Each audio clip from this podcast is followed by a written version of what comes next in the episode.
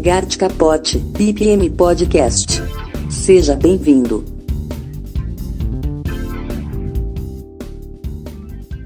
Deixa eu ver aqui uma perguntinha do amigo Jonathan. Jonathan Dias, é isso, né? A minha pergunta não é muito técnica. Entretanto, para você, qual seria o futuro da profissão de analista de processo? Rapaz, isso aí eu acho que é a mais técnica do mundo e, ao mesmo tempo, não especificamente tratando das tecnicalidades, sabe? Sem querer enrolar, mas dizer, é, essa, isso é o que tira o meu sono. Já há alguns anos eu acho que eu comecei a me incomodar ou refletir mais sobre isso, melhor dizendo. Acho que já foi ali em 2016, 15, é, e eu comecei a sentir que realmente precisava de, de, um, de uma evolução programada, sabe? Então, tenho certeza, isso não, não tem a menor dúvida mesmo. Vivo, não, não, não, vivo só das aulas, né? Então faço consultoria constantemente, não parei nunca, né, de fazer. Então tenho certeza na prática e em vários tipos de mercado, negócios, empresas, países até diferentes, que a gente está muito longe, mas muito longe. Eu diria década de estar tá assim próximo de fim, sabe? De qualquer ah, não, hoje em dia não faz mais sentido tipo um datilógrafo, sabe? É, a gente não está nem perto disso. As empresas, assim, só para acalmar a sua, de repente, dúvida inicial aí, as empresas elas continuam com os mesmos problemas, independente do lugar onde você vá. A falta de entendimento sobre como as coisas são feitas realmente, né, que é o, o alvo da modelagem da verdade. Por que, que elas acontecem daquela forma e qual o resultado que elas produzem né, a miúde né, no dia a dia, os pequenos detalhes, os pequenos resultados, é que somados fazem esses resultados maiores, ou seja, os resultados organizacionais, serem tão pobres. E não estou falando de dinheiro, não, estou falando do resultado organizacional de mediocridade, de ser mediano no máximo, sabe? A gente sabe no serviço público ou privado, né, nas empresas que vendem ou não seus produtos e serviços, a gente tem ali um nível mundial, eu diria, né, muito medíocre de resultados, de desempenho, e ao mesmo tempo, cada vez mais, estou chegando na resposta da sua pergunta, meu amigo, estou fugindo não. e ao mesmo tempo, cada vez mais os clientes dessas organizações, tanto pública quanto privada, né, o cidadão, o cliente comprador de algum produto ou serviço, cada vez mais exigentes, ou seja, a gente tem um mar de empresas medíocres no seu trabalho, nas suas entregas, é, e, nos, e, principalmente né, com os seus colaboradores, seus funcionários é, desmotivados, querendo trocar, achando que na próxima vai ser diferente. Isso é quase que uma ilusão recorrente, né, onde você passa um período de tristeza, arruma um próximo desafio que parece que agora sim vai, e aí depois vai, e depois no final das contas você descobre de cinco mudanças ao longo de um período, você percebeu que todo mundo fazia igual. É porque é um problema humano, né? é aí que eu queria chegar na, na resposta do nosso amigo Matheus, que não é tão simples, mas ela é, é, é, é possível, tá? a gente está trabalhando já nesse, nesse novo caminho, ou no caminho complementar, e eu acredito, hoje o nome ainda é o que eu tenho trabalhado aí com os colegas que, que vivem isso também, é, o Business Experience Design, mas talvez ele mude, não, não, não sou dogmático com nomes e métodos, não, porque isso é um enrijecimento que a gente não precisa quando está começando e testando é, ideias e conceitos. Né? Então, mas eu acho que o, a grande evolução, meu amigo, é para o analista de processos, para o gestor de negócios, ampliando até a nossa profissão, tá? Eu acho que cada vez mais esse profissional que hoje a gente entende como um analista de processos, ele está adicionando habilidades à medida que ele evolui. O que era antes um trabalho quase que dedicado de medição de, resultados é, históricos, né? resultados pós-mortem, né? autópsia de dados nas organizações com com o intuito de registrar inconformidades, qualidade, essa coisa mais tradicional que vem desde a década de 80, 90, até antes disso, mas muito mais popularizada no Brasil, principalmente nesse período. É, esse mesmo profissional que pode ter trabalhado durante esse período ou ter, está começando agora, ele já não consegue mais atuar é, apenas com esse viés, apenas com essa perspectiva de qualidade puramente no sentido mais clássico. Então, todos os colegas que trabalham com isso no seu dia a dia, eles sentem né, naturalmente a necessidade de cada vez mais falar de experiência, de jornada do cliente, de automação, ou seja, vem tecnologia, vem um lado humano, empático, design thinking vem aí muito forte, já existe há décadas, mas agora cada vez mais forte pela necessidade de uma maior empatia, né? e não apenas no projeto, mas na percepção do cliente, o cliente realmente da organização em geral, é, perceber que aquele produto, aquele serviço foi pensado para um ser humano e não apenas um serviço ou produto que tem a intenção de suprimir uma necessidade ali, atender uma demanda e olhe lá. Né? Então acho que a grande evolução, independente do nome que a gente venha dar,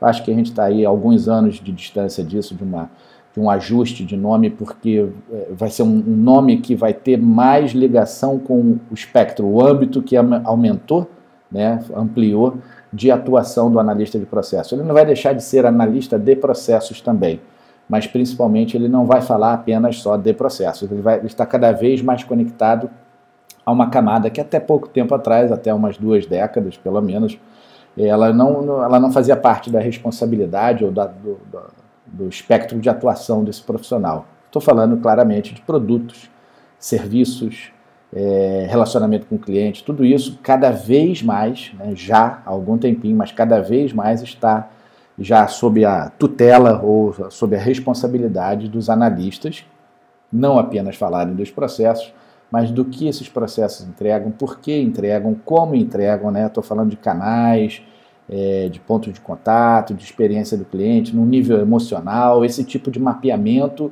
para finalmente concluindo a minha resposta, eu acho que eu consigo agora, esse, esse tipo de, de orientação definindo o que é feito nos processos, entende?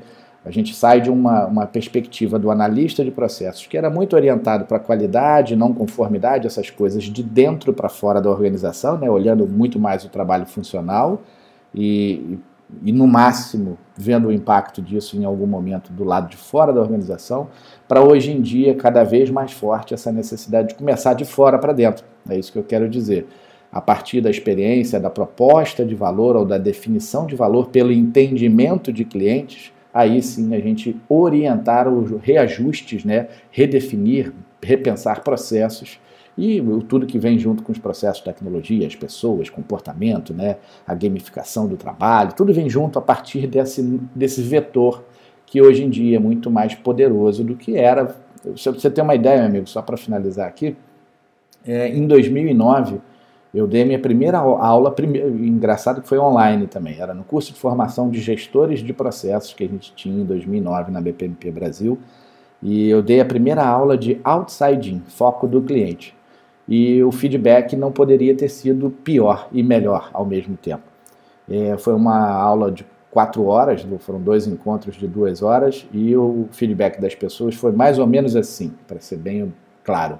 Ninguém entendeu nada, não entenderam por que, que a gente estava falando daquilo, nem muito menos qual era o primeiro treinamento online, porque tinha feito esse treinamento também com uma pessoa que eu admiro bastante, que é o Steve Towers.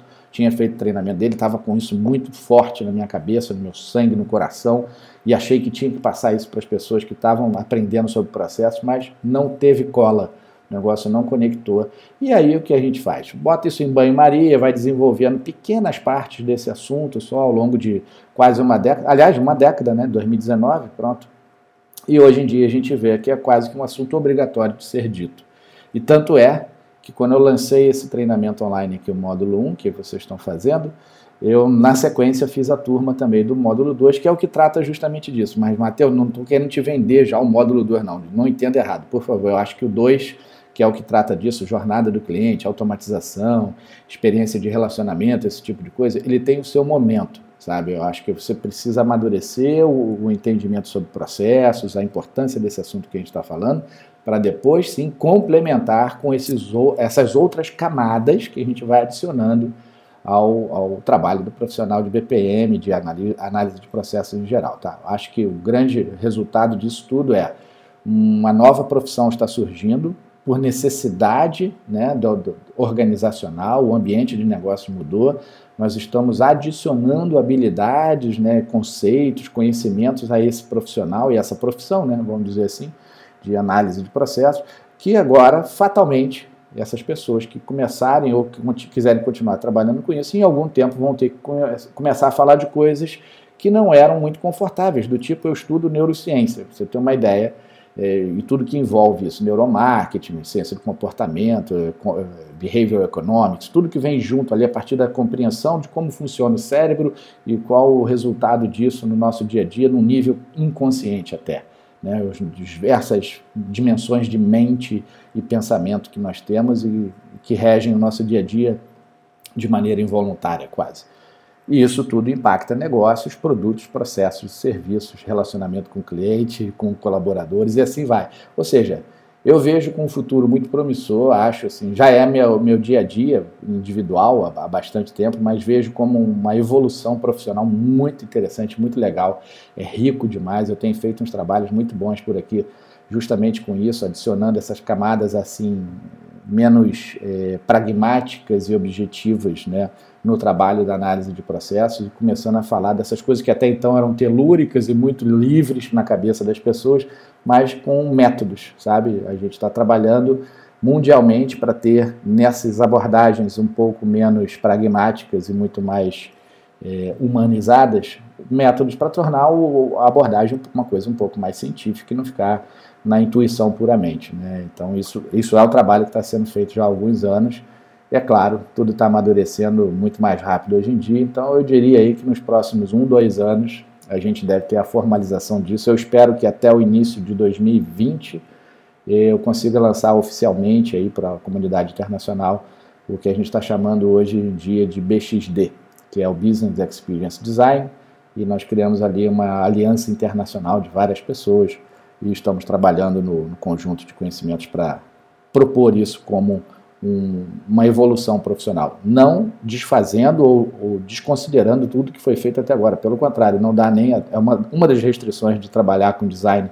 de negócios para organizações e experiência é você ter esse background. Não dá para você chegar é, completamente puro, sem nunca ter visto um processo na vida ou todo o problema que existe dentro de uma organização e querer mudar o resultado da organização falando só de cliente, sem saber como a organização tem que fazer aquilo tudo acontecer. Né? Então, é complementar, é muito bom. Beleza? Eu falei por 45 minutos para te dar essa resposta, espero que eu tenha conseguido, meu amigo, é porque ela é realmente assim, é complexa de tão rica que é essa, essa nossa nova etapa que deve estar por chegar aí, e é complementar. Tá? No, no módulo 2 eu falo um pouco mais sobre isso, é, vocês fazem jornada do cliente, integração de processo, um pouquinho de automação, mas ainda não é o módulo ou o treinamento que vai formalizar, sabe, a existência da BXD International Alliance como orientadora para esse trabalho. Isso deve acontecer lá para 2020. É um, é um, trabalho realmente internacional, tem muitos alemães envolvidos, então é um negócio complicado da gente juntar pessoas. Hoje essa semana a gente deve ter reunião com, com um grupo de quatro alemães que estão participando, são líderes no assunto aqui na, na região, mais uns dois, três britânicos que estão envolvidos também, então tem que ficar casando essas coisas. Aí, além da rixa é, histórica, também tem a questão de horários e compromissos aí, mas está tá andando bem, a gente está evoluindo. Acho que para início de, do próximo ano a gente já deve ter notícias sobre o lançamento do que a gente está chamando hoje de Key é, Abilities Model ou Key Competencies Model, ainda não está nem muito bem definido se vai ser CAN ou KCM, mas isso aí a gente vê depois. Beleza?